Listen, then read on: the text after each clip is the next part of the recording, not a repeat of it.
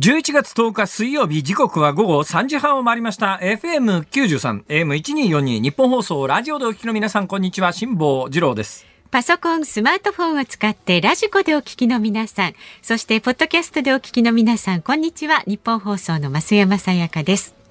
辛坊治郎ズームそこまで言うか。この番組は月曜日から木曜日まで辛坊さんが無邪気な視点で今一番気になる話題を忖度なく語るニュース解説番組です。今一番気になる話題を本当に言っていいんですか？いや困ります。何ですって。何ですってそれ。困りますって。ちょっと待ってくれよそれ。おかしいじゃないかそれ。一番気になる話題を喋る番組って自分でやっときながらさ、ね、一番気になる話題言っていいですかって言ったらダメですっていうの。それなしじゃないですか。じゃあどうぞ大丈夫な話。あのねやっぱりね、うんまあ言うてもね。ええうん最近ほらあの太平洋横断行きましたよね、はい、で太平洋横断行って帰ってきてから、うん、あのすっかり体力が落ちてですね太平洋横断前には感じたことがなかった健康上の不安みたいなものがあやっぱり年を取るということはこういうことなんだということがよく分かった、ええ、膝が痛くなるとかですね、え、明らかに筋力が衰えてきてるとか。あの太平洋横断帰ってきてすぐにあ、人間の関節というのは関節だけで構成されているわけではなくて、関節に腱がついてて、腱から筋肉で引っ張ってて、全部の調和が取れていないと人間の体ってうまく機能しないんだなということを痛感したと。太平洋横断中のヨットの上では、上半身はそれなりに使いますけれども、下半身はほとんど使わないんですよ。なんつったって船の全長12メートルですが、実際に歩き回れる範囲って全長前後5メーターぐらいしかないですからね。前後5メーターぐらいのところで1日何往復したところで知れてますから、もうみるみる下半身の筋力が衰えていって最後の頃一番怖かったのは、はい。膝の関節だけで全体重支えきれないっていう感覚が自分の中で出てきて、片足に体重かけると、膝の関節ごとグギって言って、破壊されるんじゃないかぐらいな恐怖がそそうなんですよ、そのぐらいあ人間って関節でこう人間の体支えてるんじゃなくて筋力で支えてるんだなということがよく分かったんで、うんうん、やっぱ筋トレしなきゃいけないと。ただまあ、あの、下半身の筋トレ中だって、そんなに面倒くさいこともできませんから、まあ、基本は歩く。歩くのが人間の基本だと思いますから、一生懸命こう歩くわけですよ。ほいでまあ昨日も一生懸命歩いて帰ってですね、それで最近あの YouTube 辛抱の旅でですね、えー、前ここに来た IT 評論家の人が絶好された、IT 評論家の人も知らなかったというスマホを拡大する超ハイテク器具というやつを手に入れたんですが、それ手に入れたら私なんかね、修正としてね、同じものを役に立たないのは分かっていながらいくつも買い込む癖みたいなものがあるんです。で高価なものは買わないんですけど、はいはい、でスマホで一番最初に買ったやつが2500円もするアマゾンのネットで買った超高級なスマホ拡大レンズだったんですが。100円ショップにあるじゃんとかね、はい、えー、300円ショップにもあるよねとかいろんな種類が出てるんですよ。それ全部買ってきてですね、えー 全部買ってきて一個一個こう使ってたんですが、はい、そのうちの一つすごい気に入ったの。ですごい気に入ったんで、昨日の夜ですね、うん、その歩いて帰った後ですね、うん、寝るまで4時間ぐらい時間があると。で、寝るまでに4時間時間がある。さあ何をしようかと考えた時に、4時間時間があれば2時間の映画は2本見られるあ、そうですね。ですね。うん、ほいで、前、こちらの番組でお話ししたように、はい、あの、全く気がつかないうちに、アマゾンプライムっていう、アマゾンの送料が一部無料になって、映画も古いやつがかなり見放題になるという、新作はお金払わなきゃダメだよ、みたいな、そういう制度あるじゃないですか。はい気がつかないうちにアマロンプライムに、アマゾンプライムに入っていたということに気がついて、で、その後、取り消しの仕方がよくわからないから、えええ。まあ、年間定額なんですがお金を払い続けてるわけですよ、はい、そうなったら人間の習性として元を取らなきゃいけないと 必ず思いますよね。の習性として特にね。いや誰でもそうだと思いますよ。ただ年間まあ5000円前後のお金を払ってると1000回や、そうするとまあ毎月400円ぐらいのお金を払ってるわけですよ。そうすると、ええ、うん、なんとか元を取らなきゃいけないと。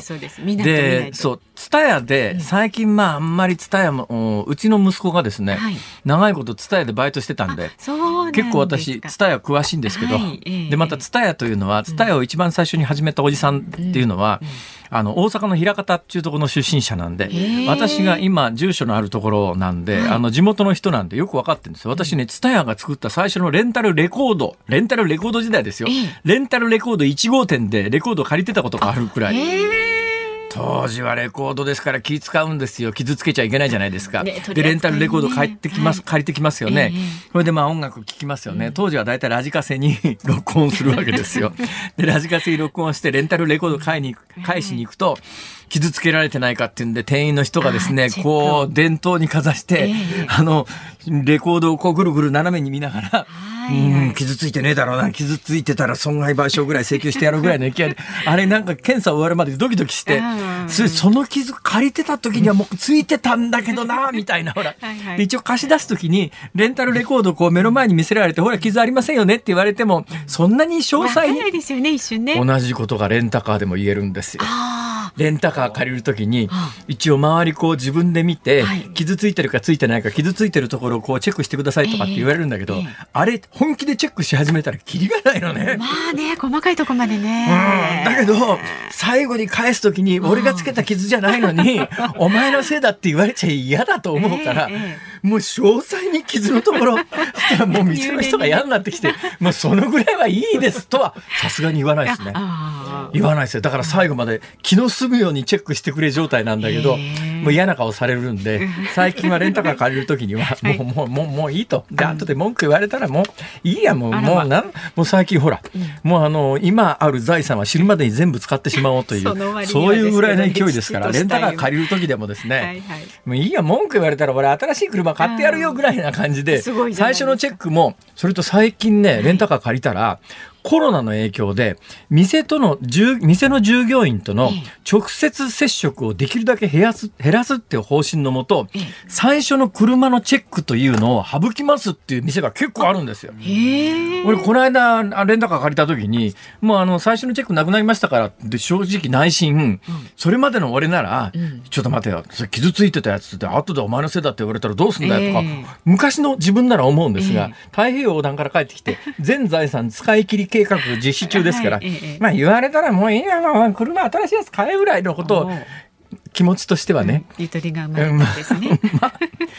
まあそんなこんなでアマゾンプライムの映画見放題というやつを、はい、えー、見なきゃ損だと思いますから、ね、なんと一月400円ぐらい払ってるわけですから、はい、そうすると、あの、ツタヤだと、旧作レンタル100円なんですよ、大体が。はい。旧作レンタル100円で7泊8日とか借りられるんです。えー、となるとですね、400円毎月払ってるということは、最低でも旧作で映画4本見ないと元取れないということじゃないですか。なりますね。ね400円4、4本見なきゃい。けない。とい。うことは、週に1本は必ず見なきゃいけないと。はいはい、であで、で、月5本以上見ると、かなり得したなっていう感覚がありますから、時間になるときは頑張って見るわけですよ。はいはい、で昨日頑張って、そのスマホ拡大レンズで 2本映画を見たんですよ。はいはい。あのやっぱりね、きついっす。あのなんか目の前一定距離のところにあるフレネルレンズってあのぐるぐる回ってるあの昔雑誌のこおまけについてたレンズありますよね。普通のあの凸レンズの形に見えなくて完全な平面なんだけど渦巻きになってる。あれ結構歪んでたりするんですよ。性能の悪いのは。ああれがそうですよ。それはそうです。あの大きい丸いレンズなんか重くてつけられないじゃないですか。だからあのフレネルレンズってぐるぐる回ってるやつがこう手元にあって目,、目の前にあってその向こう側にスマホがあってスマホの、画面が拡大されるんだけど、これがね微妙に周りの光とか映り込むと見にくかったりしてね、すごい周りの照明も考えながら部屋で全部電気消したりとか いろいろこう工夫しなきゃいけないんですがそれ2時間見続け2時間を2回 ,2 回4時間見続けて。ほいで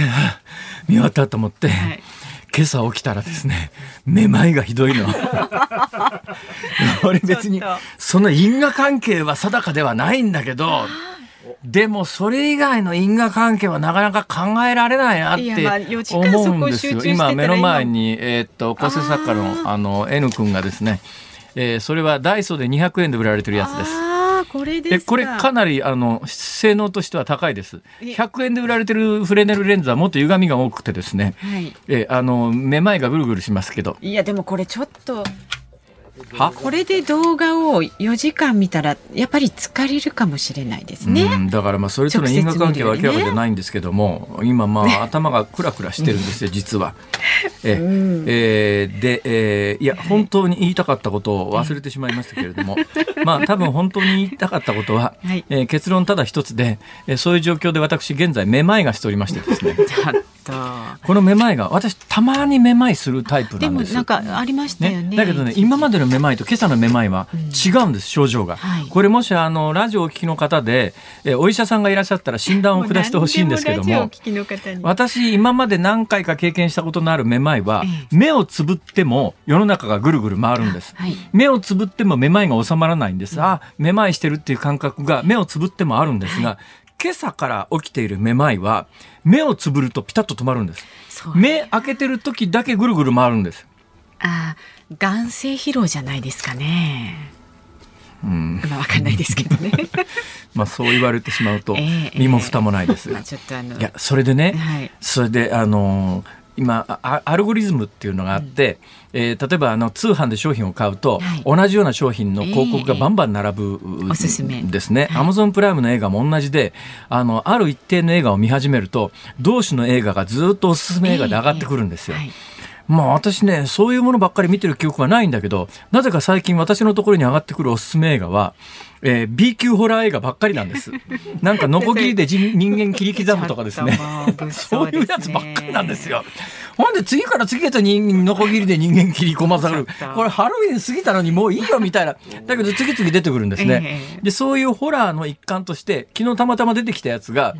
いつも見る B 級ホラーって、あの、俳優の名前も聞いたことのないような俳優ばっかりしか出てこなくて、制作費、うん、これどう見積もっても3000万もいってないよな、みたいな映画が並ぶんだけど、はい。昨日おすすめに上がってきた映画はですね、マット・デーモンとかジュジュード・ローとかっていう結構メジャーなタレントが出てて、珍しいこともあるもんだと思って、昨日見た2本の映画のうちの1本はそっちだったんです。これがね、コンテージョンって映画なんですが、知ってます？コンテージョン結構話題になったはずです。私ね、アメリカにっていうか日本に半年いなかったんで、知らなかったんですが、見てびっくりしました。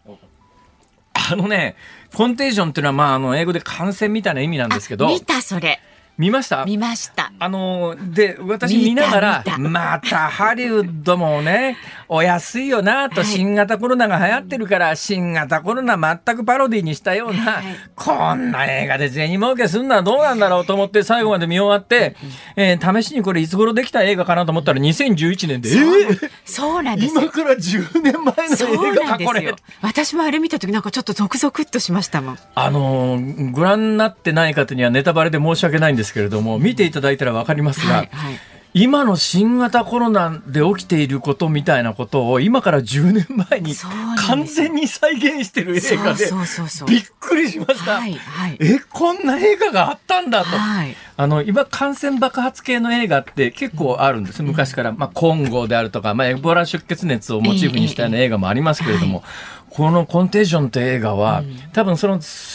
直前に世界的に大問題になった新型インフルエンザ、あの日本で増添厚生労働大臣指揮下のもとですね、うん、なんか宇宙服着たようなみあの人が、えー、飛行機の中で消毒作業して、はい、最初に感染した大阪の高校生がなんかすごいネットでやり玉に上がってその高校の偏差値までさらされるみたいな大騒動になったことがあって結局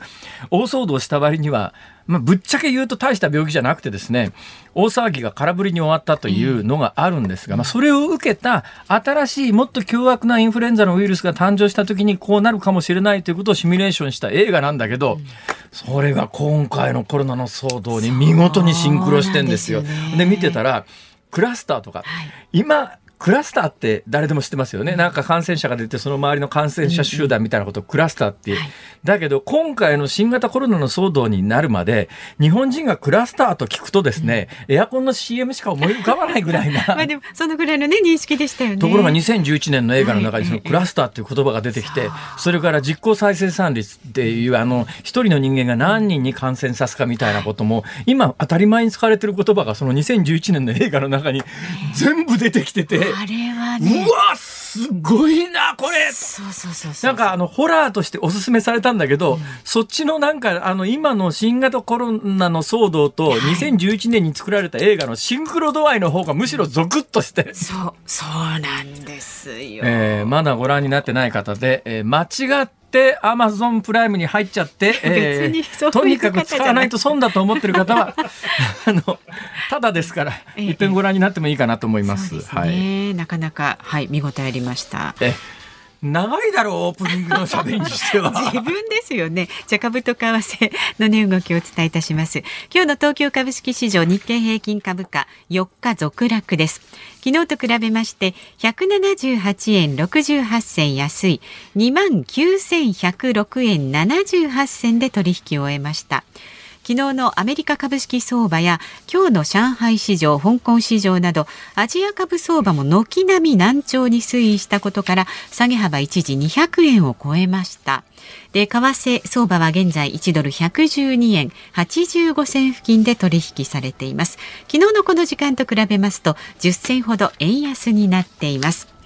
さあ、ズームそこまで言うか、えー、この後はズームフラッシュで4時台は第一生命経済研究所首席エコノミストの永濱利廣さんお迎えします。昨日発表されました景気ウォッチャー調査を解説していきます。ラジオの前のあなたからのご意見もお待ちしています。メールは zoom ズームアットマーク一二四二ドットコム。ツイッターはハッシュタグ辛坊治郎ズームでつぶやいてください。ズームオンミュージックリクエストもねお待ちしておりますので、あなたが聞きたい曲がありましたら送ってください。さあこの後は最新のニュースにズームしていきます。ニッポン放送がお送りしています辛坊治郎ズームそこまで言うかこのコーナーでは辛坊さんが独自の視点でニュースを解説しますまずは昨日から今日にかけてのニュースを1分間で紹介するズームフラッシュです。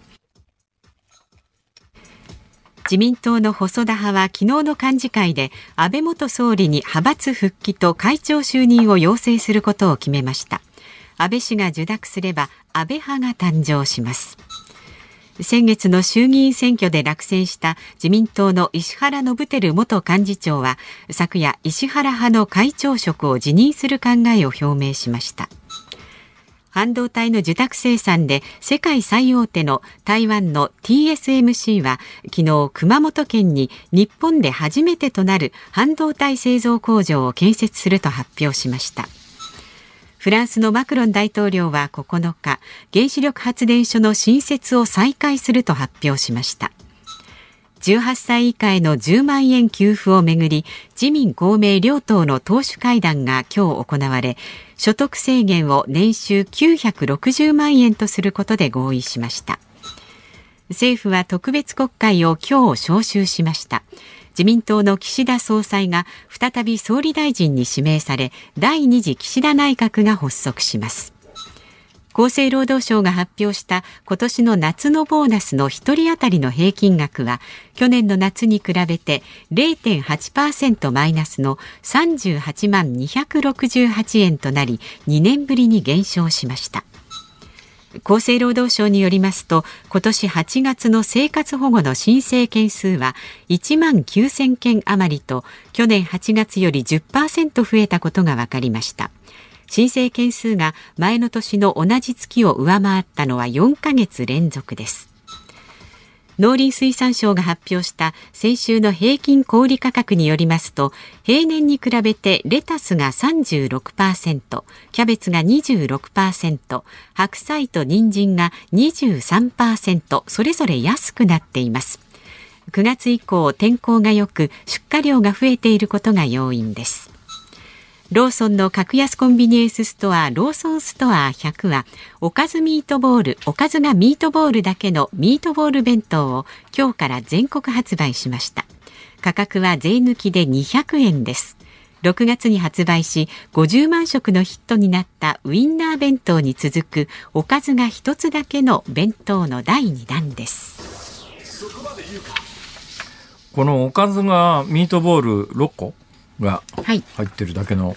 ミートボール弁当200円、えー、ということでございまして、ね、税金はこれは持ち帰りの食品になりますから8%ですね。軽減税率で。でね、だから消費税が16円か、うん、216円ということなんですけど。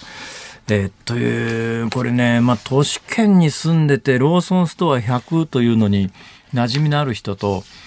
ない人と結構いると思います。私もね大阪の地元で、近隣でコンビニ山ほどありますけどね、ローソンストア100はないな。地域によってね、場所によるんでしょうね。ローソンってね、日本全国に1400、いや違う、14,476店あるそうですが、そのうちローソンストア100っていうのが671店舗なので、はい、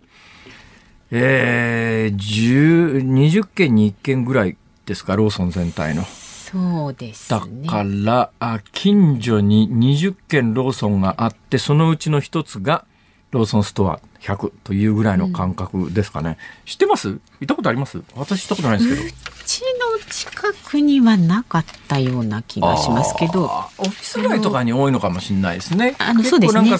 食料品関係が100円均一みたいなもので売られている、はい、ということですか、だからこれあのミートボール弁当をこうイラストで見るとですねご飯とミートボールしか入ってないんで、これどう考えたって健康上野菜がいるだろうとこう思うと別に野菜はサラダは100円であるんですね。だからそれに100円のサラダをつけて、っていうことですね。トータルでまあちょっと一つ二つつけて自分で組み合わせて500円以下で済むかなっていう、そういうものだろうと思いますが、まあ、これだけ聞くとねなんかやっぱり日本のデフレ止まってないよねとか思うんですがただね二分化してますよ、うん、私最近結構ね好きで、まあ、昔から好きなんですけど牛丼屋のチェーン店みたいなやつ何軒かありますけど、行きますよね。そうするとね基準となるベースの商品の値段は変わってなかったりするんです。うん、まあ変わっててもまあ若干高くなってるケースもありますが、まあまあ感覚的にはベースの商品の値段は変わってないんだけど、次々新メニュー出して、で、その新メニューで値段を上げてくるのね。だから、お金のない人は、その一番安いベーシックなメニュー食べてちょうだいねっていうことなんだけど、うん、ちょっとお金のある人は、こっちのメニューで、あの、結構牛丼店の採算って、えー、チェーンによって、まあ、明暗ありますけれども、おおむね儲かってたりなんかするのはですね、うん、収益性が改善してるんですよ。だからそんな格安のもんばっかり食べる人じゃなくて、うん、ちょっと高いもんで、なんか、あ、今日なんか、うん、ビーフシチュー食べたいなとかって思ったら、1000円近くいっちゃうっていう価格設定になってるんで、トータルとしての収益性が上がってきてて、だから売れ筋の商品の値段というのを平均すると、まあ、今回みたいに200円で食べられる商品もある一方で、全体としてかなり上がりつつあるなっていう。うんもう私毎日毎日ねその価格ウォッチャーみたいなことをして街歩いてるんですけどそうですね。すごい敏感に感じますよね、はい、え100円ショップの商品も100円じゃなくて、うん、さっきあの増山さんが手に取られた、うん、昨日私4時間見続けたスマホ拡大スクリーンなんか、いわゆる200円商品で最近100円ショップに増え始めてる典型的な200円ショップですよ。だ200円100円商品と200円商品は確かに違うのかもしれないけれども、うん一昔前ならこの商品は100円で売ってただろうなと思うものがもう100円ショップは円安の上にいろんな流通費も含めてちょっとずつお金が上がってきてるんで、100円じゃ商品提供できなくなって、100円、200円商品を増やす、300円商品を増やす、500円商品を増やすということで、100円ショップなのに、並んでる商品が、あれ、100、うっかりすると100円じゃないよねって、レジ行って大量に買って、あれ？俺の計算と合わねえと思ったら、ああ、そうか、300円商品が入ってるみたいなことに。だからね、この物価の動向って、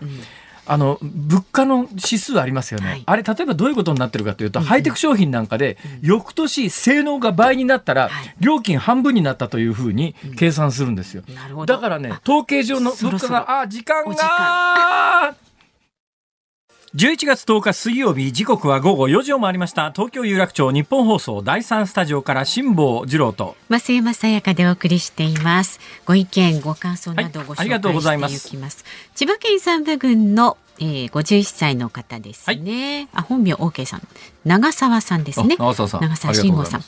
2008年に公開された妻夫木聡さん主演の感染列島も今の状況にリンクしていて怖いですよって映画をね教えてくださいました。まあ、さっきあのねアメリカ映画のコンテーションっていう映画の話をしましたが、うんはい、まあそういう映画って結構あるのかもしれないですね。はい。それからですねめまいについて皆さん心配されてますよ。はい、神奈川県のやつさんはですね。ええめまいの話ですが辛坊さん睡眠時間ってどれくらいですか？睡眠時間は結構取れてます。あそうですか。いろんな情報を入れるのに忙しくてあまり眠れてないのではヨットの上でもきっと満足にまあ、ヨットの上では寝られてないですね。ヨットの上では平均やっぱり最長3時間寝ることはないですからね。1時間半の。でそれにね体が慣れてるのかもしれない。だからね頻繁に夜中に目が覚めるんですよ、うんあの1時間半ごとぐらいに。やっぱヨットの上では1時間半ぐらい寝て目覚めて、はい、周りの状況を確かめて、うん、船が一定方向に走ってるのかというのをそれがね一番帰ってきて驚いたのは、うん。はい、私のヨットの航跡どこを走ったかということに関して言うと古の電気がうちの船に発信機を2つもつけてですね、えーえー、日本からは見られると、はい、ただし私は船の上でその情報手に入らないんですよ。そっか見てなかったんです、ね、見てない、見られないんですよ。だってネットが繋がらないもん。だから日本にいらっしゃる方の方が、船の上に乗ってる私よりもどこ走ってるか詳しいっていう状況なんです。今こんなとこでまた戻ってるよみたいになってみんな。で見てた、ね、それぞれ、それがまた戻ってるようなんですが、私は東に向けて一定速度で走ってるつもりだったんだけど、帰ってきてからネットが繋がるようになって、古の電気の私の走った船の足跡みたいなやつを確認したら、太平洋の真ん中で一周ぐるっと回ってるところがあって、え？そんな意識全くないんだけど、だからあそこは寝てたのか。でも寝てるにしてもな不思議な現象ですね。いまだに自分の中でも謎なんです。あどどういったいきさつでああいうふうになったのかちょっとわからない。ああのあれだけだから図表上で横幅20センチぐらいの航跡、ね、うん、船船の後でも途中で明らかにぐるっと回ってるのが分かるということは、うん何十キロも下がってるっていうか後戻りしてるわけで結構な距離、ね、そんだけ後戻りしてりゃいくらなんでも船の上で気が付くと思うんだけど、全く気が付いてなかったですね。あら心配してましたよねあの状態の時、ね、なんでこいつ戻ってんだろうって。そうそう何やってんだろうって そう日本近海なら諦めて帰ってくるっていう話かもしれませんが、太平洋の真ん中じゃねここじゃ帰れないだろうと、えー、はい、大変皆さんご心配おかけしました。ありがとうございます、はい、まだまだね神奈川県のリバース王子さんもへへえツイッター拝見しました。めまい心配ですね。私もたまにありますが首の血管の動脈硬化かもしれませんので早めに循環器内科を受診されてみてはいかがでしょうか。首の血管が詰まってるとめまいするんだ。ねへえ、それ初めて聞きましたね。それからまた、はい、こちらは、えー、くまくんさんですね、兵庫県。全財産使い切りチャレンジというのを辛坊さんやっていますが、ええ、その割に食べているもの全部安くないですか？あれじゃあ辛坊さんの財産一生かかっても使い切れませんよと。それがね、結局ね好きなものだからか大変横断から帰ってきて、はい、ねあの会いたい人に会うと、うん、好きな仕事だけすると ね、まあ、別にそう言われた時にじゃあお前この仕事好きなのかって言われるとまああの好きでしょう。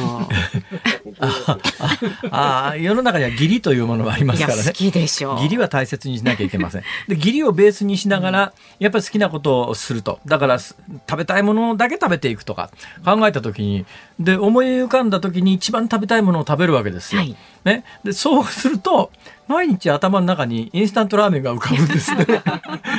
これは単に食べたいものを食べてるだけなんだけど、うん、もうそうだな。お金のかかるものが浮かばないんだだから一人で消化しようとせず皆さんに大盤振る舞いするっていうのが一番ね手っ取り早いですだから何回も言ってるじゃないですか。自分がしたいことしかしないんだって。したくないんですねじゃあそういうことは。あまあまあでもねいろいろ心配してくださってねありがとうございます。まだまだご意見お待ちしておりますのでメールは z o o m zoom アットマーク一二四二ドットコム。ツイッターはハッシュタグ辛坊治郎ズームでつぶやいてください。で今日もね5時26分頃お送りするズームオンミュージックリクエスト。あなたが聞きたい曲お待ちしております。今日のところ今のところ辛坊さんおとなしいですからイーグルスあの何でも結構ですから何でも結構ですから お待ちしておりますさあこの後は第一生命経済研究所首席エコノミストの長浜さんお迎えします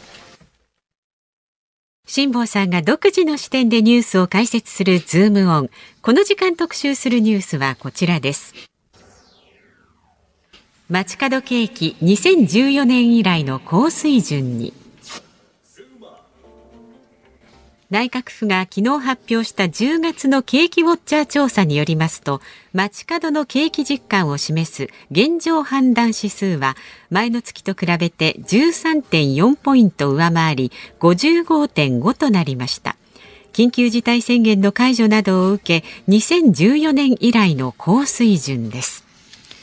さあ専門家の方をお迎えしています。第一生命経済研究所首席エコノミストの長浜俊弘さんです。今日もよろしくお願いいたします。よろしくお願いします。まあ、改めてなんですが、はい、この景気ボッチャー調査ってこれ昔なかったですよね、はい、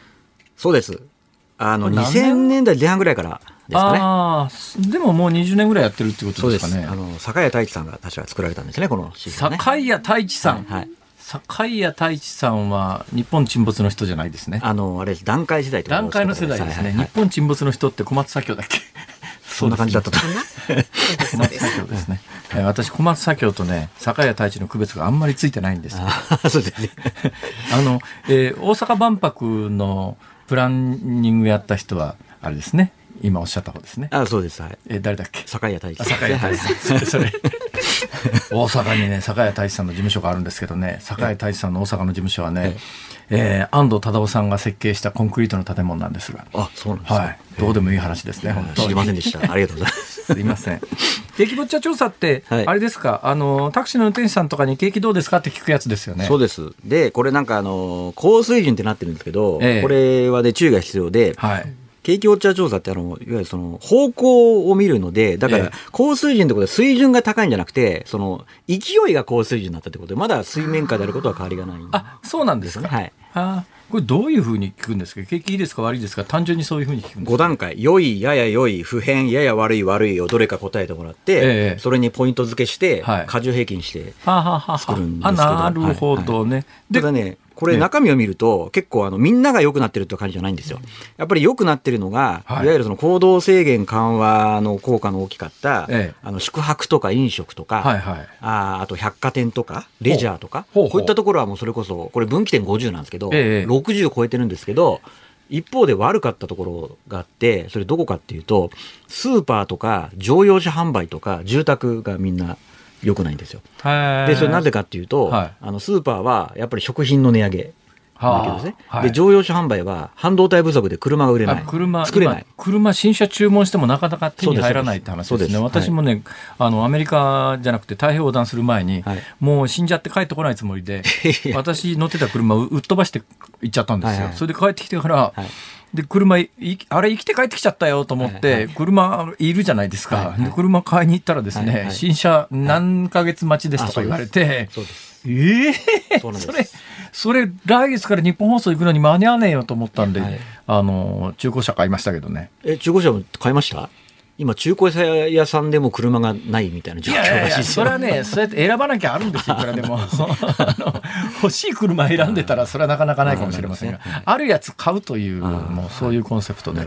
それがね高かったですよ。やっぱりそうです中古の、まあ、分際でって言うと申し訳ないんですけど、えー、えー、この中古車の国産車でこんなにするかって、えーびっくりしましたね。そうですね。やっぱ日本の中古車ってやっぱ海外でも人気あるので、海外にも、ね、輸出で出てっちゃうので、だからそうですね。高いんですよね。はい。そうなんです、はい、中古車なのにね、新車と大して変わらなくてですね。だと思います。はい。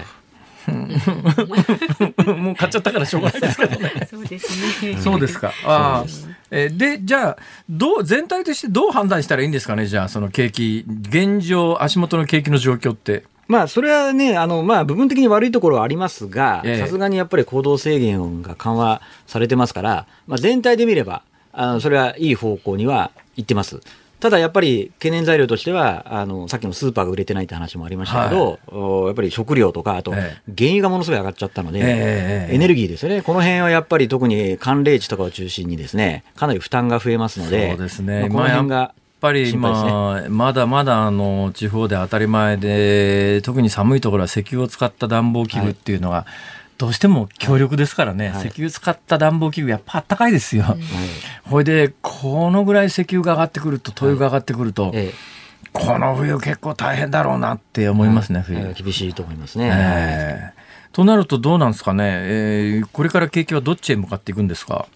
まあ一応回復は持続はするとは思うんですけど、えー、ただ期待するほど良くもならないかなと。で株もね、はい、うんよくわかんない動きなんですけども、はいはい、どうなっていきます？あのこれ実はですねあの日本株はなんか良くもなく悪くもなくって感じなんですけど、えー、一方でアメリカはもう史上最高値を更新をしていてですね、はい、これ何が違うかっていうとやっぱり一つ、まあ、私も外国人投資家の知り合いなんかとたまに情報交換するんですけど、えー、あんまりね岸田政権が評価されてないですよね、ええ、それこそあの昨日も株があの5場開けたぐらいで急激にドーンって下がったんですけど、はい、あれ、何がきっかけだったかっていうと、ですね、え、あもちろんね、あの海外がその要は金融政策の出口の関数がちょっと後退したので、はい、円高になったという意味もあるんですけど、はいはい、ちょうどそのタイミングで何が出たかっていうと、今の給付金今また専門家はそういうことをさらってですよ、あのアメリカ金融なんとかの緩和が、ね、なんとかでってこう言うじゃないですか、もうちょっと分かりやすく説明してよとこう思いますよね。あ要は、だからイギリスが、あの、あのみんなマーケットは、あの、利上げするって思ってたら、利上げしなかったんですよ。したら、だからみんながもうちょっとあの早めにみんな金融緩和出口向かうかなと思ったらそうでもないのかなってところで、えー、海外の金利が下がって。まだ難しいわ。もっと砕かないと。あ別の理由が分かりやすいと思います。あの、はい、もう一個、こっちのがあの直接的な理由なんですけど、ええ、あの事故であの協議していたあの18歳以下の給付あれで昨日の午後に自民党が所得制限を要求してるってニュースが出た途端に日本株売られたんですよ。それなんでかというと、はい、あのまあ、もちろんね、所得制限が上がろうがなかろうが、それ直接はそんな影響はないんですけど、ええ、要はそのマーケットは何をあの警戒しているかというと、はい、岸田さんってあの、今回の自民党総裁選では、緊縮財政派の色はあんまり出しませんでしたけど、もともとやっぱり緊縮派って言われていた人で、で、それがそんなね、2兆円程度の財源の給付金ですら、所得制限とか言ってるってことは、来年の参議院選挙が終わったら、岸田政権いよいよ増税だなっていう、警戒が強まって売られたっていうことです。ほほ、はい、そこまでマーケットは考えるんですかもちろんです。はいはあ。で、だってあれ今日出たなんだけ？ど、ポイント。心理戦ですね、それは。そうです、そうです。はい、今日出た何でしたっけ？あの、ポイント？あの、何でしたっけ、はい、マイナポイント、はい、あれもだってもともと公明党がやってるのってみんなに一律3万とか言ったじゃないですか、えー、それはなんかあれでしょ？新しく作った人に5000円。でさらになんか健康保険証と紐付けたら7500円。で銀行口座と紐付けたら7500円とかすごいなんかいやだからね 私はやっぱりあの、はい、日本でそのやっぱりマイナンバーカードが普及してないから普及させるための要因に使いましょうって話なんだけど、だから二と追うものに常になりがちで、景気対策のためにやりたいのか、それともマイナンバーを普及させたいのかって、両方狙うから結局両方中途半端になるっていうことがよくないですか、この国。いやいや、おっしゃる通りだと思います。もう給付金もマイナンバーのやつも全くその通りだと思いますよ。はい中途半端ですよね、何がやりたいのかよく分かんないっていう、ででじゃあ、受け取る側も、はい、あまあ、私はその政策がいいか悪いかに関しては、ちょっと若干疑問はあるんですが、はい、でもあの、社会的に人がどう行動するかという観点を立つと、はい、観点に立つと、もうしのごの言わずに、はい、マイナンバー持ってる人に3万円って言われりゃ、はい、ダーッとみんな行くかもしれないけど、はい、今みたいに段階で何かしたら5000円で、何かしたら7500円でって言ったら、面倒くせえなってこうなりますよね。結局2頭追いながら両方達成できないっていうことになりますよこれ。なりますし、いやいかにもこうなんか役人の方が役人の方が考えそうな感じじゃないですか。役人の方よく細かいこと考え考えられるじゃないですか。ええ、うんそうなんです。だからちょっとね。ちょっとね、うん、なんかちょっと経済対策ちょっとどうかなっていう感じ、ね、そじゃあさっきの話もちょっと根本問題に戻ってですね、はい、まあ、世界の経済どうなるのかって話ですが、はい、まあ、先週アメリカの FRB っていう、まあ、日本でいうと日銀に相当するようなところが、はい、えー、今まではまあ景気が悪いので景気なんとかしなきゃいけないと、まあ、コロナもあったからって言って、まあ、簡単に言うとお札すり倒して世の中にばらまく作戦をしてたんだけど、やっぱりばらまきすぎてたのかどうなのか分かんないけど、はい、アメリカでちょっと物価も上がってきてるので、はい、じゃあ締めに行こうと。締めに行く方法は伝統的にその世の中からお金を回収する方法って昔は基本金利を上げ下げすることで世の中にこうあるお金の調節をしてたんだけど金利上げ下げするだけじゃどうにもならなくなって実際にあのお金ばらまくっていうこれ量的緩和。もともと金利でお金の調節をしてたのが、あの実際お金をばらまく。これ2段階あってですね金利で調節する方とお金実際にばらまく方法と2つのこう手法があるんだけど先週 FRB はこの2つの手法のうちお金ばらまく方に関してはだんだんばらまき方を弱めていって収束していきますよっていうこれで先がこうずっと細くなってるんでテーパーってあの先尖ったやつをテーパーって言いますよね。図形で言うと。だからこれをテーパーで先細くしていくんでテーパリングでこのお金ばらまく方はしぼめていきますよ。そのかその一方で金利に関して金利も世の中からお金回収するためには金利を上げるっていう手法があるんですがこれを金利は上げませんと、はい、で先週 FRB は金利は上げませんけれどもテーパリングは始めますよっていう発表だったのが、はい。はい、さっきあのおっしゃったのはちょっと意外だったと。金利も上げてくんじゃないのかと思ってたら上げてこなかったそれはイギリスの話ですね。はあ。BOE。イギリスの方は先にもう金利を11月に上げるっていう予想が多かったのに、はいはい、イギリスの中銀が上げなかったんで、えええー、それでちょっと、はい、あのそれがね、そのあの大変イギリス人には申し訳ないけど、今時イギリスのマーケットなんか、はいはい。アメリカなんかに比べればはるかに小さいんで、そんなもんが世界に影響を及ぼすのかと素朴に思うんですが、そうでもない及ぼすんですね。及ぼすんですか、えー、で、さらに言うと、イギリスだけじゃなくて、もう一つだったのが、オーストラリアの中銀なんですけど、はい、実はオーストラリアの中銀も日本みたくイールドカーブコントロールって言って、あの、短いところの、ま、難しいこと言って、また短いところの、普通金融政策って政策金利って一番短いところを動かすんですけど、ええ、それだけじゃなくて、オーストラリア、日本はね、10年ものの国債の金利もコントロールしてるんだけど、はい、あの、オーストラリアは3年ものの金利コントロールしたんですけど、ええそれやめたんですよ。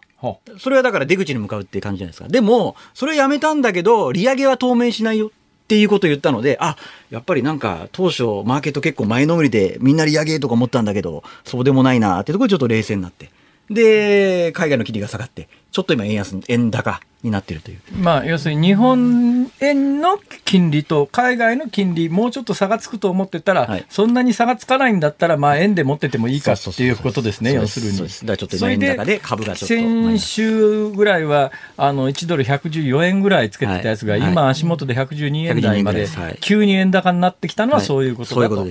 い。うことですね。はい。大変よくわかります。いやいや、ありがとうございます。えー、そういうことです。なるほど。はい、で、どうなります？世界経済は。世界経済ですか？いや、私ね、アメリカはそうは言っても、やっぱり強いので、ええ、なんとかなると思うんですけど、私はむしろ日本以外で警戒しているのは中国ですよね。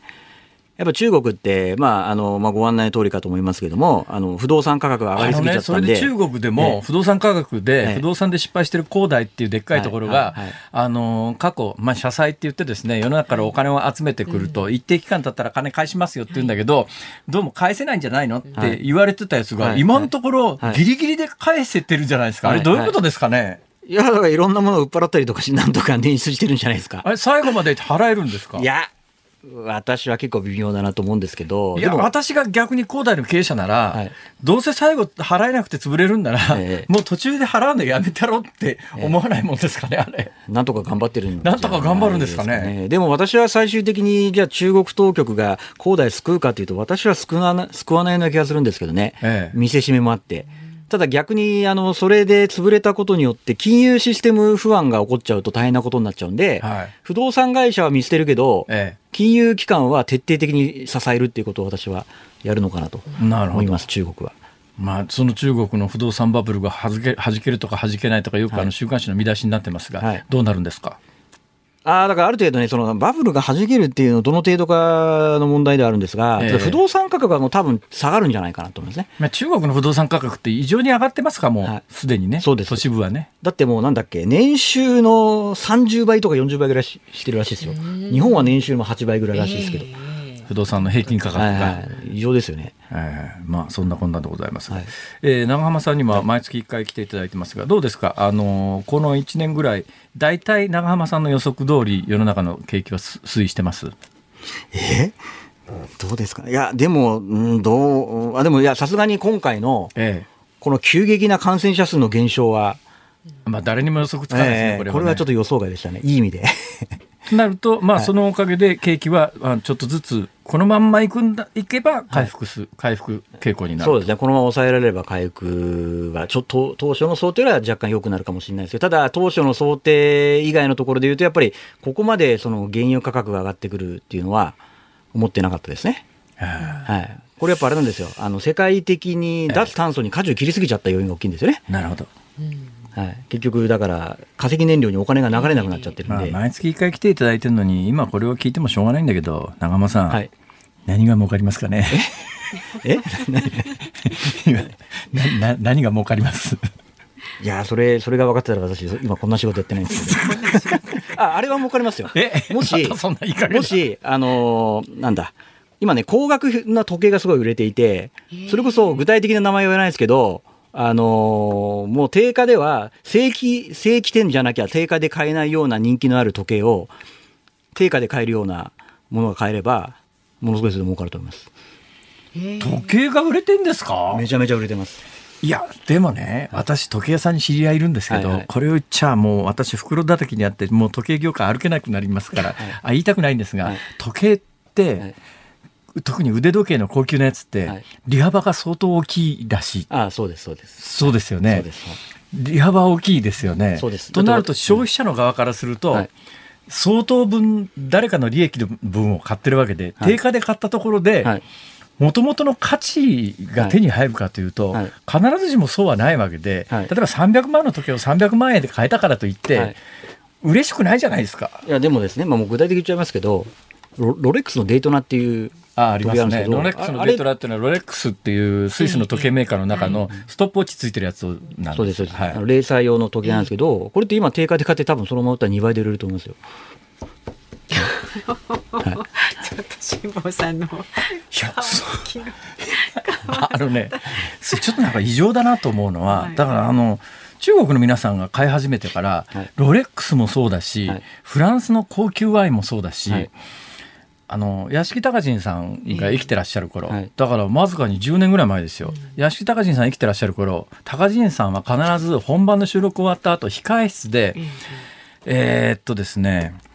あのフランスの高級ワインのセカンドラインっていうのがあるんです、はい、まあ、プティムートン。具体的に言うとプティムートンっていうのが当時8000円から9000円ぐらいで売られてたんですよ、はい、そのまあまあ、ムートンっていうのは、まあ、ボルドー五大シャトーのうちの一つのセカンドラインって安いのですが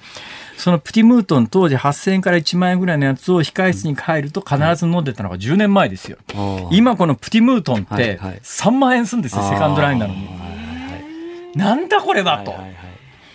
いいう状況で、はい、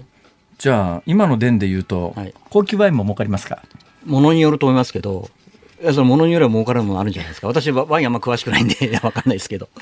なんかね、物の価値って分からないです、ね、でも大体そういうのってなかなか買えないんですよね。あのね時計なんか100円ショップの時計でもねそっちの方が時間はよっぽど合いますよロレックスより。いやだから私だって今これつけてるの6000円ぐらいの。やばい私もロレックスつけたんですけど傷がつくか気になっちゃって。ああそれであれなんでもう、はい、私はつけなくなりました。でもねやっぱりロレックスよくできてますよ、はい、ロレックスのあのガラスまあまあロレックスに限りませんけれども、えー、最近のガラスはサファイアガラスって言って、はい。はい、普通のガラスじゃなくてすっごい高度の高いガラス硬、い、ガラスなんで、ちょっとやそっとじゃ今のあの高級時計のガラス面って傷つかないですよ。さあなぜか時計話になってしまいましたけれどもね。またお越しになってください、第一生命経済研究所首席エコノミストのどうしても質問が緩むよな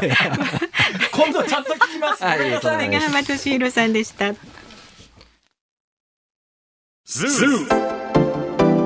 ニッポン放送辛坊治郎ズームそこまで言うかをポッドキャストでお聞きのあなたいつもありがとうございます。増山さやかですお聞きの内容はポッドキャスト用に編集されたものです。辛坊治郎ズームそこまで言うかはラジオの FM93 AM1242 に加えてラジコでもお聞きいただけます。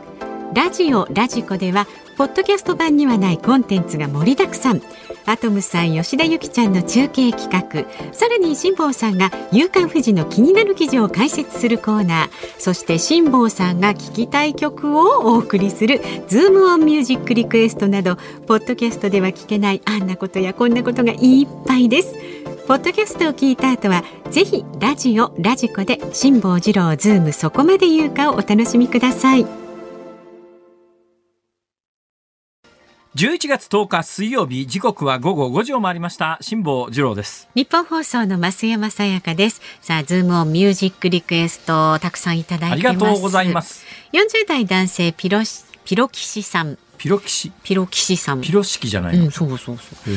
月曜日の放送で辛坊さんが一言だけ触れたような気がしますのでパフュームのポリゴンウェイブをリクエストします。パフュームね、そうなんですよ。なんか西日本の、はい、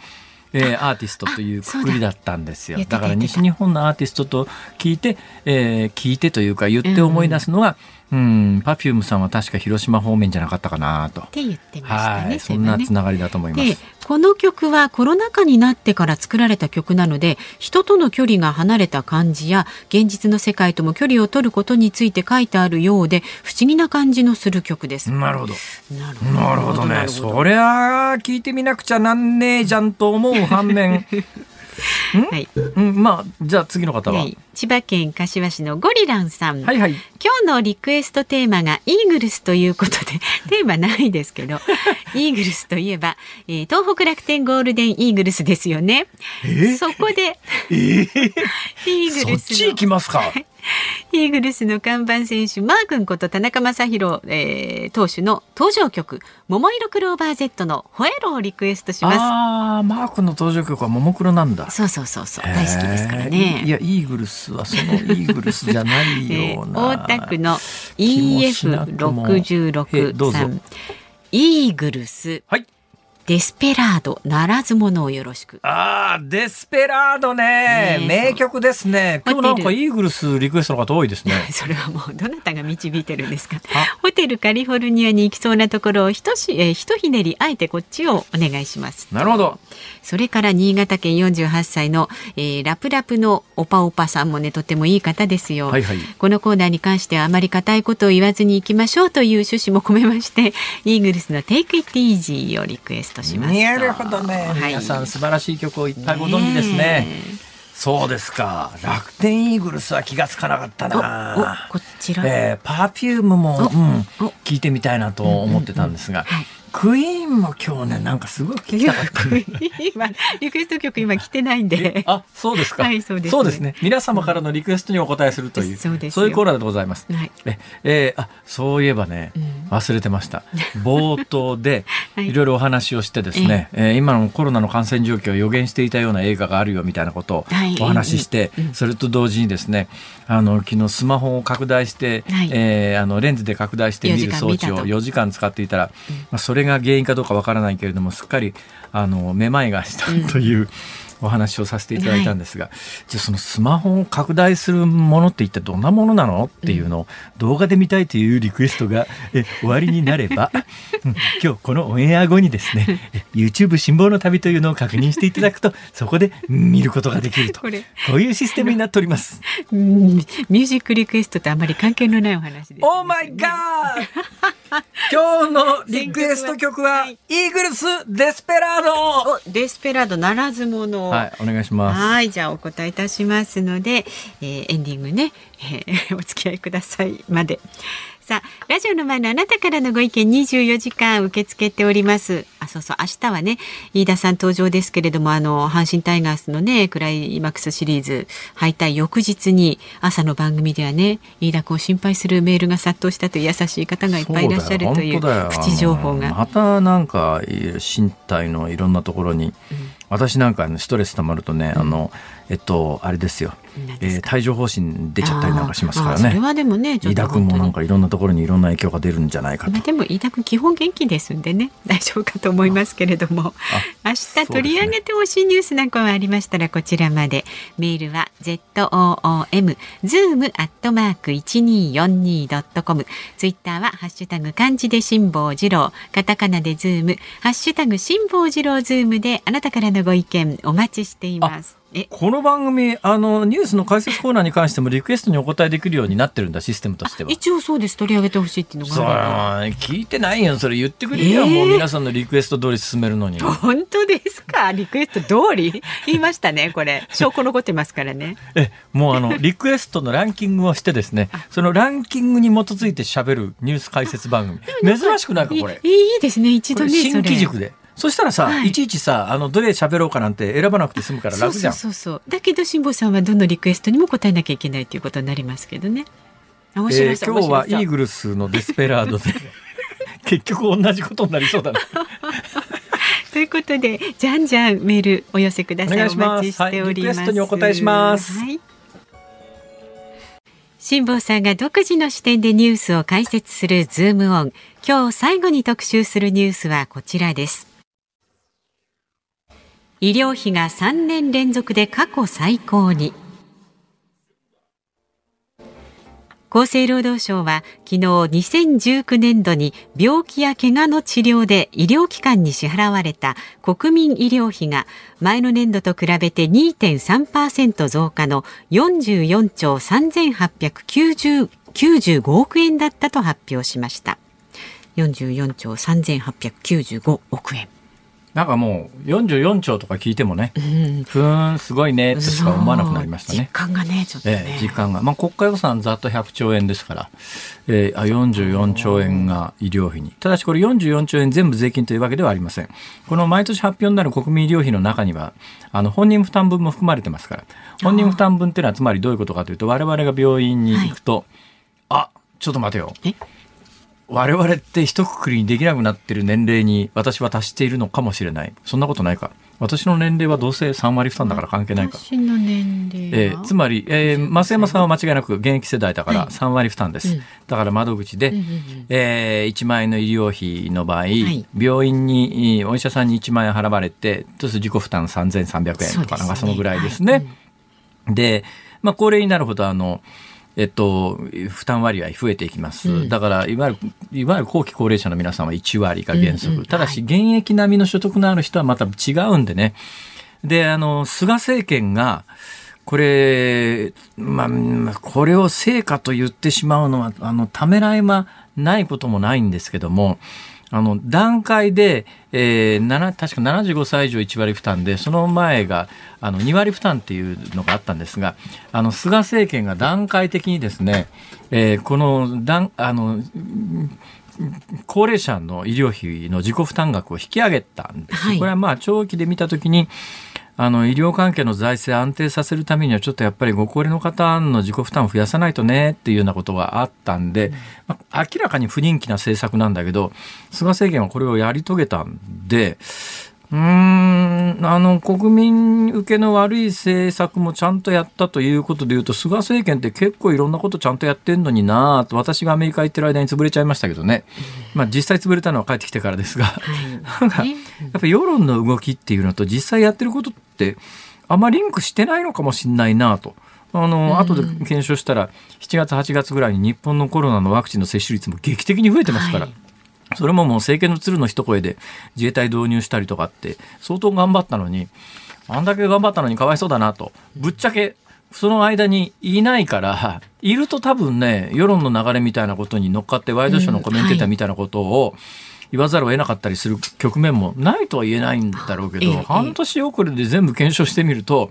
例のあの高齢者の一部の高齢者の、えー、医療費の自己負担窓口自己負担の引き上げとかさ、はい、やらなきゃいけないと言われていたことにかなり手をつけてるんだよねこの政権はっていう感覚があったのにね。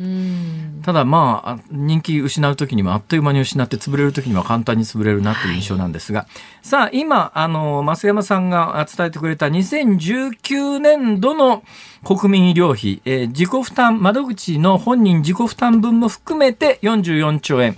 だからまあ公費負担っていうのはこれの多分8掛けぐらいだろうと思いますけどね、えーえー、というそれにしてもすごい額ですよね。うんうん、ただし、えー、前の年度つまり2018年度と比べて2.3%の増加、はい、パッとこれ何にも考えずに聞いていると、はい、ごめんなさい。私なんかその典型なんですがぼーっと聞いててえー、コロナであ医療費増えたのかなとかって一瞬こう錯覚するわけですが、はいはい、よくあの聞いてみると2017 9年度の発表であって2020年度の発表じゃないしましてや2021年度でもない。つまりこれはコロナ以前の医療費のコロナ以前の1年間の話をしてる。だけどこのニュース見たり聞いたりして私はこのニュースの解説コーナーだから丁寧に今喋りますから、はい、ほとんどの人はああコロナ関係ない年の話なんだコロナの前の年の話なんだって強く認識をされたと思いますが、はい、そうでない場合このニュースをざっと聞き流したらああコロナだから医療費増えたんだよなって思いますよねこれ。しちゃいますよね一瞬ね。皆さんそうではありません。うん、えー、44兆3895億円だったのはあくまでも2019年度つまり、えー、コロナの流行る前の年です。じゃあコロナの流行った2020年度、えー、国民医療費がどうなったかというとこれはまだ統計出されてません。来年の今頃最終確定の数字が、えー、厚生労働省から発表される、統計どんどんそうやって遅れていきますが、ただどうなりそうかという予測はすでにもう出ております。で2020年度の、はい、えー、医療費の概算は42兆2000億円ぐらいになりそうだということで、うん、前の年に比べて劇的に減る、はい、減る見通し、うん、おかしくね？だってさあんだけコロナで大騒ぎして、うん、相当やっぱり医療費も医者に対する補助金とかいろいろあったから増えてんじゃね？みたいな話なんですが。ただまあ補助金に関してはこれ数字が出てこないんでえー、ここの国民医療費の中に含まれてませんから、はい、だからそれが統計的に出てこないっていうことが一つ側面としてありますが、えー、去年の国民医療費は激減してます、うん、激減と言ってもいいでしょう。毎年増え続けているものが、うん、あの去年1年間だけ特異的に下がったんだからもうこれも激減と言ってもいいと思いますね、まあ数パーセントですけれどもなんで下がったかというとこれはもう皆さんご案内ですぐわかると思いますが去年コロナに流行っちゃったんでコロナが流行っちゃったんで、うん、あの病院行くとうつるんじゃないかというのでだってそれまでご高齢の方が、はい、まあ門前一をなすじゃありません。ただまあ、あの昔一部の自治体で医療費ただみたいな無茶なことをした時には、はい、それこそその町内の病院とか診療所みたいなのはもう昼間からご高齢の方で溢れ返って、はい、あれトメさん今日顔見ないね。トメさんどうも病気らしいよみたいな。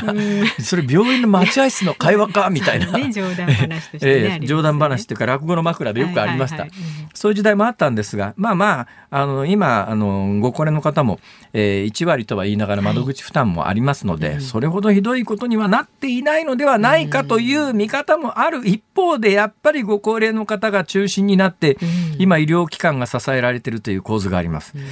それでね誰もこれについて言及するのは不謹慎だと思うから誰も言わないことが一つありましてね、今朝大きなニュースがあったんですよ、まあ、ニュース自体は昨日のニュースですが、覚えてますか？5年前にえー、看護師の女がですね、はいはい、入院している高齢患者に、点滴に、はい、あの毒物を混ぜてどんどん殺しちゃったっていう、うん、で立件されたのは3人ですけれども本当は何人殺されてるか分かんないっていう、うん、あの病院なんですが殺された方が3人なんですがその3人の年齢の内訳が78歳88歳88歳。はい88歳、88歳、78歳。まあ同じこと2回言いましたけどね。で、その超高齢の方々で、なおかつ、もうあの、基礎疾患の非常に重い重篤な病気を抱えていて、はい、もうあの、ちょっと明日をも知れない状況の方を3人殺したと。うん、だから、それで罪が軽くなるべきだという主張するつもりはありません。ね、えただまあ、あの、判決としては3人殺している割には、普通3人殺すとね、はい、死刑っていうのが通り相場なんですよ、今の日本の量刑でいうと。ただ、この女に関して言うと、今日も報道されてます、昨日判決が出てますが、えー、無期懲役になったということで、非常に異例だという報道がなされております。が、まあ、おそらく裁判所としては、えー、それはもう表立っては絶対言いませんし裁判員の人たちも表立っては絶対言わないけれどもおそらくまあ殺されたのが88歳な88歳78歳でなおかつ重度の疾患を抱えていてもう余命が少なかったからということがまあ、誰も言わないけれども、おそらく考慮されたんではなかろうかという推察は当然成り立つんですが、何が問題かって言ってですね、この病院をはじめとして、あの、本来は病院って病気を治すところだから、うん、えー、そこの病院に行って、病気を治してもらって、退院してくる、あるいは帰ってくるというのが本来の日日本ではない、まあ、全世界的に当たり前だけど、医療ってそういうものだとみんな思ってますよね。ところが日本の一部医療は週末の方が、入院して出る時には必ずお棺の中に入ってくるっていうことを想定して経営が成り立ってる病院っていうのが日本に少なからずあって、で本来はここの部分に関して言うと他の社会福祉システムね、他の社会福祉システムで面倒を見るべき領域のところを病院が担当しなきゃいけなくなってて、えー、今回みたいな事件も起きるという、ここの構造があるから、毎年ものすごい勢いで医療費が膨れ上がってきてて、これは何とかしないと、この傾向は止まらないよっていう、本来ここに切り込まなきゃいけないんだけど、そういう観点の報道が一切ないっていうのはね。聞かないやっぱりじゃあ、はい、俺がここで喋ってる意味がまだあるってことかな。そういうことです。よ明日も頑張ってください。以上ズームオンでした。おいえい。ズームオンミュージックリクエストをお送りしているのはラジオネーム大田区の EF66 さんのリクエストでイーグルスデスペラード。染みますね。染みる、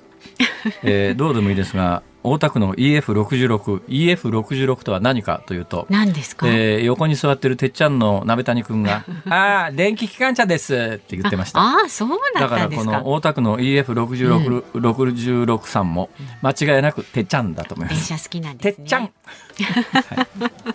リクエストね、えー、大田区のてっちゃんからのリクエストで、心にしみるイーグルス。いいですね、イーグルス。やっぱ今日、なんかこういう気象環境とか、ご時世の中で、うんうんイーグルス聞きたいっていう人が世の中にこんなにたくさんいらっしゃるんだっていう。どなたかがサジェスチョンしたからですよね。おかしいな。さあ、お聞きの日本放送この後は、ショーアップナイタースペシャルクライマックスシリーズセリーグファイナルステージ第一戦。おいよいよですね。いよいよですよ。すか、ヤクルト阪神ですか？ヤクルト巨人です。残念ながら阪神は負けちゃいました。はい。解説佐々木和弘さん実況日本放送荒川裕二アナウンサーでそういうご意見もねありますけどね。で明日の朝6時からの飯田浩二の OK 工事アップコメンテーターはジャーナリストの鈴木哲夫さん6時台からのご登場。第2次岸田内閣発足そして18歳以下への10万円相当給付案について取り上げます。で午後3時半からのこのズームそこまで言うか明日木曜日は飯田浩二アナウンサー登場です。そうですね、えー、はい、まあ明日もおそらく岸田総理を連れて、えー、いらっしゃってると思いますので、はい、どうかな枝野さんかな？そうあのもう久しぶりに石破さんも連れてきてくれるかな。はい、えー、辛坊治郎ズームそこまで言うかここまでのお相手は辛坊治郎と。増山さやかでした。明日も聞いてちょうだい